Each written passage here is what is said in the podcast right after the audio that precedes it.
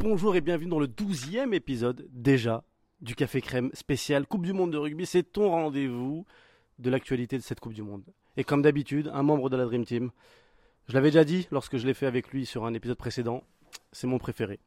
Parce qu'il aime le football aussi. C'est peut-être pour ça que c'est mon préféré. Et c'est surtout un grand spécialiste, ancien chef de la cellule rugby chez RMC. Et ça, ce n'est pas rien. Salut Pierre Dorian. Salut, je déteste le numéro 12 Oussem, tu devrais le savoir. C'est vrai, que- c'est vrai que tu le détestes. Et pourquoi tu le détestes autant? C'est vraiment le numéro le plus pourri. C'est- T'as le 16 éventuellement pour le gardien remplaçant, mais le 12 c'est vraiment le plus minable des remplaçants quoi. Ouais, mais tu vois, t'as Thierry Henry. En fait, 12, c'est vrai que c'est sur- au football, c'est sur. tu étais presque en fait. C'est ça exactement, tu t'es presque, mais vraiment on veut pas de toi. On te file le 12 parce que c'est tout ce qui reste quoi. Il y a même pas un numéro un peu stylé, genre 14, tu vois.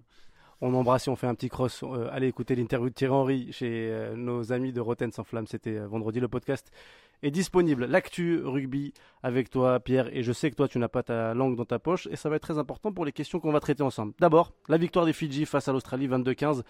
J'ai une question. Pourquoi on a autant de sympathie pour cette équipe? Ah, c'est une très bonne question. Alors, on a beaucoup de sympathie, je pense, parce qu'ils sont très sympathiques dans leur rugby.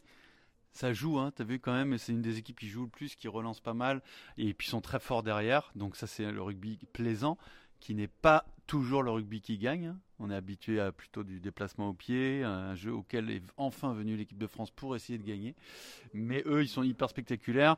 Euh, on les connaît bien aussi dans le championnat de France. Et on a vu leurs exploits dans le championnat de France. Donc c'est pour ça aussi qu'il y a une cette cote de sympathie. Après, il y a toujours le côté un peu petit pousset. C'est-à-dire l'équipe qui pousse les, les- les- les grandes nations traditionnelles dans leur retranchement. Euh, victoire sur l'Australie, ils auraient même pu battre le Pays de Galles. Alors après, ils font des dingueries.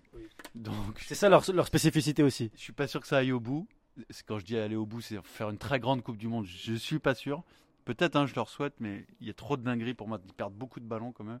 Mais euh, on a envie de voir ce que ça donne euh, en quart de finale, parce que d'après moi, ils vont y aller là quand même.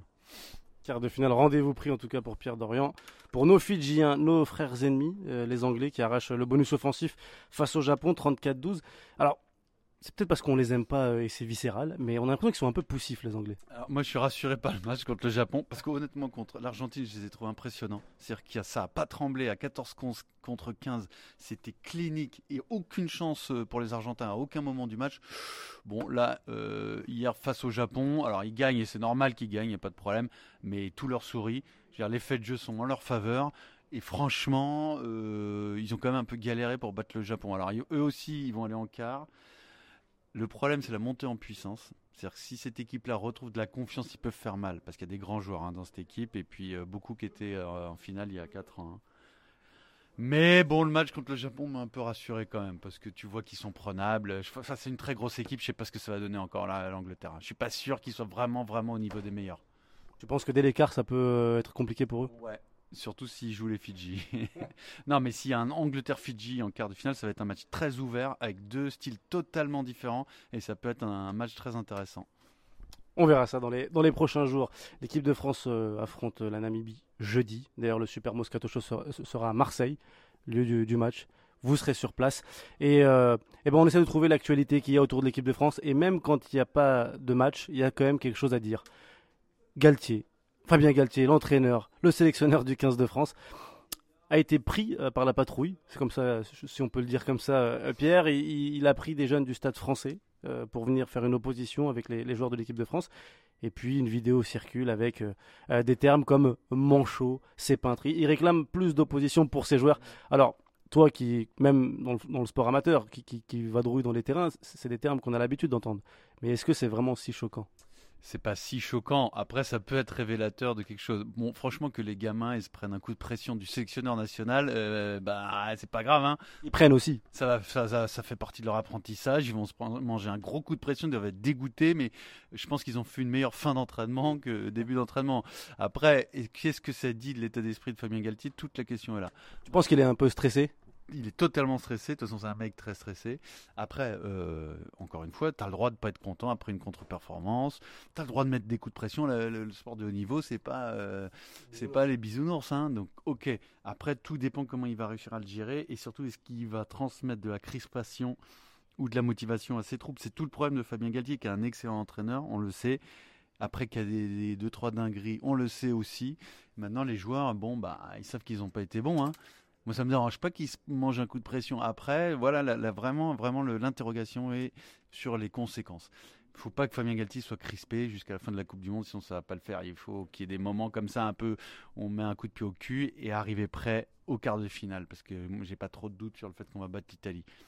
Commence à se faire peur parce que on a fait un mauvais match contre l'Uruguay, il y a des histoires de bonus et tout qui font que effectivement, si tout tourne mal, une défaite contre l'Italie nous élimine. Mais moi, je pense que ça va passer contre l'Italie. Le match qu'il faut réussir, c'est le quart de finale je veux peut-être, m'avance peut-être un peu, mais est-ce que le comportement dont tu parles de Fabien Galtier peut nous, nous auto-saboter? Je sais pas si ça se dit.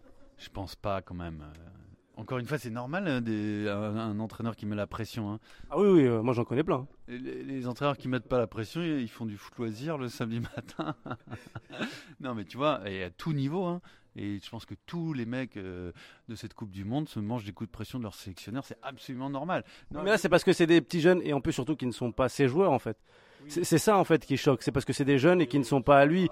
Après, euh, moi, j'aimerais bien voir ce que dit Didier Deschamps lorsqu'il il fait appel au club euh, local lorsqu'il est en Coupe du Monde pour faire une opposition face aux, remplaçants français. Les mecs, ils, ont, ils sont en pleine Coupe du Monde. S'ils se font une opposition contre euh, des gamins qui sont pas au niveau, mais ça le saoule, c'est normal. coup de pression, c'est normal. Et, encore une fois, ces jeunes-là, des coups de pression, ils vont en manger. Hein. Et là, ils ont quand même la chance d'être face à l'équipe de France. On leur dit, allez, mettez plus d'intensité. Ben, ils mettent plus d'intensité, puis c'est terminé. Hein. Ça, c'est la parole de Pierre Dorian, le coach. J'ai senti en toi l'âme du coach. Je mets jamais la pression quand même. Toi, tu mets la pression. Bon, je ne dirai pas à qui parce qu'on va être écouté, mais euh, souvent à, l'homme en noir.